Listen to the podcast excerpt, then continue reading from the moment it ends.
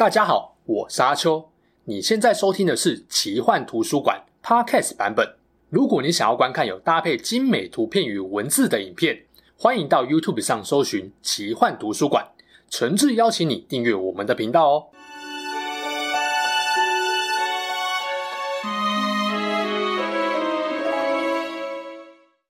Hello，大家好，我是阿秋，来聊聊神秘奇幻的主题故事。大家都知道，魔戒远征队的目标是要摧毁至尊魔戒，而保管魔戒的重责大任，最后交给了诅咒抗性极高的哈比人佛罗多。但我们从远征队一路上的互动也发现，来自刚铎的摄政王长子波罗莫一直要想办法得到魔戒。奇怪的是，远征队九个人里面，好像是只有波罗莫一个人渴望拦止魔戒。所以这九人里，是真的只有波罗莫被魔戒诱惑了吗？原因是什么？是因为他这个人比较自私贪婪吗？还是有其他理由呢？就让我们来聊一聊刚铎最强战士波罗莫为何被魔戒诱惑的故事吧。如果你喜欢我的影片，想听我聊更多魔戒中土世界的故事，欢迎帮我按赞、订阅、分享，让好的频道有更多人知道。不止 YouTube 奇幻图书馆的影片，也可以在 Podcast 上收听哦。一般人对波罗莫的了解大多来自电影三部曲。但由于托尔金说故事的视角是从哈比人出发，自然会对曾经想伤害持戒人的波罗莫印象不太好。拿远征队九位成员来看，确实除了佛罗多被魔戒腐蚀心智是不得已必然外，他是过程中唯一差点堕落的。但我们能因为这样就说波罗莫的品德与定性最糟糕吗？其他人真的都完全没被诱惑吗？其实，你只要对他参加艾隆会议之前的经历有些基本认识，就知道波罗莫被诱惑是真的情有可原。而且坦白说啊，他的品格操守算是相当高的。如果不明白为什么，看完这集就知道了。先来聊聊到中途北方瑞文戴尔参加会议之前，波罗莫遭遇了什么事。波罗莫出生于第三纪元二九七八年。是中土大陆南方人类王国刚铎摄政王狄奈瑟二世的长子，法拉莫的哥哥。波罗莫相貌英俊而高贵，体魄英勇有力，留着黑色中长发，有一对灰色眼眸，目光骄傲而严厉。在他十岁那年，母亲去世，代替国王实际统治刚铎的爸爸变得更抑郁孤僻了。这时候，波罗莫也逐渐长成一名勇敢无畏的强大战士。他就像刚铎最后一任国王尔诺一样。不愿意娶妻，只喜欢一切和武器与战争有关的事情。长大后，他成了白塔大将，刚铎军队的统帅。这也是王国内最吃力不讨好的职缺，因为当时候刚铎已经在走下坡，越来越顶不住魔王的侵略了。我们来看一下刚铎的位置。没错，就在索伦老家摩多的旁边，根本近到不能再近了。刚铎首都米纳斯提利斯就是中土南方防卫索伦大军渡过安都因河、席卷全中土的关键要塞。可想而知，索伦不会放弃持续攻打刚铎的机会。而连年不断战争，也让刚铎战力不断削弱。就在第三纪元三零一八年六月，在索伦入侵刚铎旧都，被称为星辰堡垒的奥斯吉利亚斯前夜。波罗莫兄弟做了一个相同的梦，但他们都无法理解梦里面类似预言的词句。其实这个梦就是后来魔戒远征队即将成立的预言。后来从老爸口中得知，梦中的预言跟瑞文戴尔这个地方有关，也就是史密斯探员，呃，不是，是半精灵艾隆的领地。后来索伦军队突破伊西利安的刚铎守军，兵临星辰堡垒城下时，波罗莫亲自率领精锐部队镇守，他奋力对抗有一位戒灵带领的半兽人大军。守住了此处关键的一座桥，最后自行断桥，防止半兽人渡河。这一战极为惨烈，只剩波罗莫兄弟跟另外两位士兵活了下来。这战结束后，兄弟俩决定前往预知梦提到的瑞文戴尔，目的是向艾隆求解预言。不过这段路途相当遥远，充满未知与危险。自认最强、最不容易出事的波罗莫决定独自前往。迪奈瑟虽然很不情愿，但最后还是让他去了。波罗莫一个人独自骑着马匹北上，耗费一百一十天，终于在艾隆会议召开的当天早上抵达瑞文戴尔。这对他来说有点误打误撞，因为他来之前没想到艾隆会召开决定中土世界命运的会议。不过既然有这个机会，除了解梦，就顺便把刚铎形势与摩多对战的战况一并报告给大家。站在波罗莫的角度啊，这场会议的所有人都是局外人，大家都不明白在魔王领地前线的刚铎处境有多么艰难，以及如果刚铎失守会有怎样严重的后果。所以波罗莫这样跟大家说：在我们的牺牲奋斗下，东方蛮族依旧被压制得无法随意入侵。魔窟的邪气也在我们以身为盾的封印下无法扩散。因此，我们的背后亦即是整个西方，才能维持和平与自由。言下之意，大家该感谢刚铎军民。但他也明白刚铎战力已经渐渐衰落，直接和大家坦白，在来到瑞文戴尔前，刚铎军所遭逢的惨败。然后，当他寻求梦境诗文指引时，得知魔界的资讯与下落，对他来说，这或许就是拯救刚铎、反败为胜的好机会。于是，他提出用魔戒来对付魔王的提案，结果被艾隆当众打脸。艾隆用萨鲁曼当例子，解释贤者也会被魔界腐化堕落，让大家了解魔界的可怕与必须摧毁的理由。尽管艾隆已经这么直白，但波罗莫没有死心，才会有最后直接要抢魔戒的危机发生。进入最重要的部分，分析为何远征队只有波罗莫被诱惑了。真相是，大部分人都有被魔界给诱惑，只是表现出来的症状非常轻微或不明显而已。为了让戒指能够顺利回到索伦手中，他肯定会试探周遭生物的贪念与欲望，并从中挑选最有机会诱惑跟控制的倒霉鬼。为什么波罗莫以外的成员没有中魔戒的招？我们一个一个来看。首先是队长甘道夫。电影第一集一开始就演给你看了，堂堂三级神迈雅看到魔戒就好像看到鬼一样，这也不难理解。甘道夫虽然是神，但索伦原本也是神啊，他们还是同一个等级的。而且索伦还没有能力限制器，简单讲，被派来中土的甘道夫不可能是索伦的对手。他清楚自己可能无法抵抗索伦的腐化跟诱惑，一旦他不幸被魔界蛊惑，就很可能成为中土另外一位魔王。到时候不止没有完成维拉交代给他帮助人类与精灵对抗黑暗势力的任务，还可能反过来让中土陷入更大的危机。他根本不敢赌，避之唯恐不及。除了甘道夫，另一位跟他一样对魔戒避之唯恐不及的是亚拉冈。他也深知魔戒的可怕，作为埃希铎的直系后裔，他一直对那段黑历史感到愧疚。毕竟当时精灵跟人类的最后联盟一战。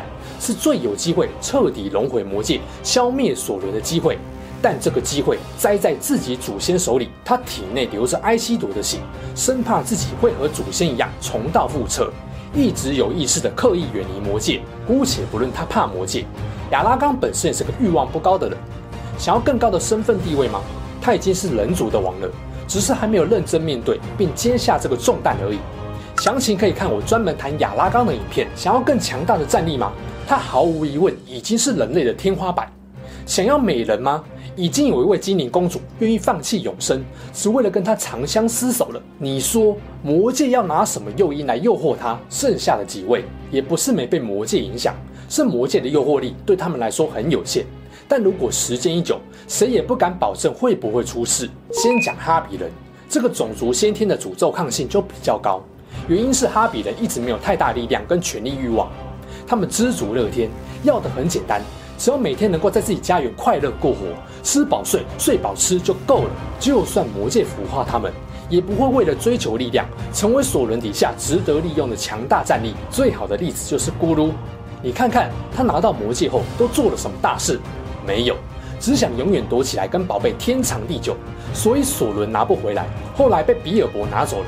想说投资一下新主人，结果根本出不了下。是到了比尔博晚年，也开始有点抵抗不住魔戒的黑化，转移给佛罗多，索伦才终于有机会夺回来。而山姆、梅里、皮聘也没有什么远大的志向跟迫切的欲望，魔戒对他们来说自然也就没有太大的诱惑力。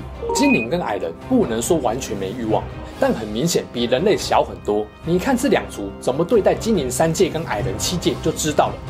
永生的精灵很快看穿了索伦想用魔戒控制一切的意图，死都不戴戒指，跟索伦唱反调。矮人只爱金银珠宝，他们的心智比其他种族更顽固坚强，再加上不会堕入幽灵的世界，所以戒指只让他们对于财富更加贪婪。而勒古拉斯跟金利在远征队里面忙着斗嘴，互看不顺眼就饱了，根本就没把魔戒当一回事，就是很好的印证。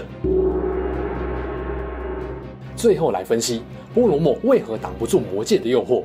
其实他被诱惑真的情有可原。当然，不管有什么理由，他因为被诱惑而差点伤害了佛罗多是事实。但如果你是因为这样对波罗莫反感，听我分析完，你可能会对他改观。有些人认为波罗莫被诱惑，印证了中土大陆上人类旺盛的贪念。毕竟当初把强大力量的戒指分给精灵、海人跟人类，只有人类乖乖被蛊惑，成为索伦不死的奴仆。戒灵既然有这种黑历史，那波罗莫被诱惑好像也就不意外了。但这种说法显然缺乏对波罗莫的正确理解。波罗莫有没有很强烈的欲望？有，而且目的相当明确。很多强者的欲望是为了要让自己变得更强大，最好打遍天下无敌手，或独自杀掉魔王，名留青史。但他不是，他的欲望很单纯，想要保卫他的国家刚铎。他的确需要一股强大力量，但不一定要用在他身上，怎样都行，只要能够帮刚铎克服魔王军的入侵就够了。为什么一开始我要先讲波罗莫参加艾隆会议之前他的遭遇？就是要提醒大家，波罗莫作为领头大将，始终和刚铎部队在最前线作战，很少有人比他更了解魔多大军的可怕。几十年来漫无止境的抵抗战，让他明白这是一场看不到终点的持久战，也让刚铎由上到下都充满艰苦绝望的氛围。对刚铎子民来说，幸好还有强大的战将波罗莫做他们的依靠。是他们在绝望中的唯一希望。在子民心中，不管战争再怎么艰困，只要波罗莫吹响号角，刚铎永远都有反败为胜的机会。但是对波罗莫来说呢？大家都寄望他，他又有谁可以寄望呢？弟弟战力没有他强，还需要他保护。老爸虽然睿智，但常年使用真知金球跟索伦视讯连线，不止让他快速衰老，精神力上的损伤也很大。等于说，只要波罗莫垮了，刚铎就要兵败如山倒。这种情况下，他很难不忧心刚铎的未来，很难不绝望。波罗莫内心对于刚铎越战越弱的焦虑，还有需要力量来扭转战局的渴望，魔界听见了，开始不断引诱他。波罗莫虽然没有见识过魔界的力量，但是他并不笨，不可能没有提防。只是扛在他肩上的责任太沉重，不只是刚铎，北方的洛汉，甚至是中土，都有可能因为刚铎沦陷而被黑暗吞噬。只要一想到这点，他就很难乐观起来。正因为责任感太强烈了，才不能容许刚铎溃败。他需要真正强大力量，帮助刚铎打退魔多大军。一路上，他内心基本上都处在这种挣扎、焦虑的状态。远征队说要把魔戒丢到魔多火山彻底摧毁，但没有一个人有信心能顺利完成这个任务。你说，如果你是波罗莫，你会轻易放弃利用魔界力量来对付索伦的想法吗？然后。真正让波罗莫心态崩的是途经摩洛亚矿坑这一段。曾经极度强盛的都灵矮人王国，这么宏伟的地下宫殿，最后都还是被黑暗势力给瓦解而彻底荒废。他不免会想，刚铎会不会就是下一个被屠城毁灭的摩瑞亚？就连睿智又有战力的甘道夫，都在炎魔一战中牺牲了。如果邪恶势力这么强大，刚铎怎么会有胜算？毁灭也只是迟早的事情。所以后来。当他跟佛罗多独处时，庞大的责任感跟压力，再加上魔界强烈的诱惑，一瞬之间，他终于失去理智，奋力抢夺魔戒。不过他很快就清醒了，知道自己犯下大错。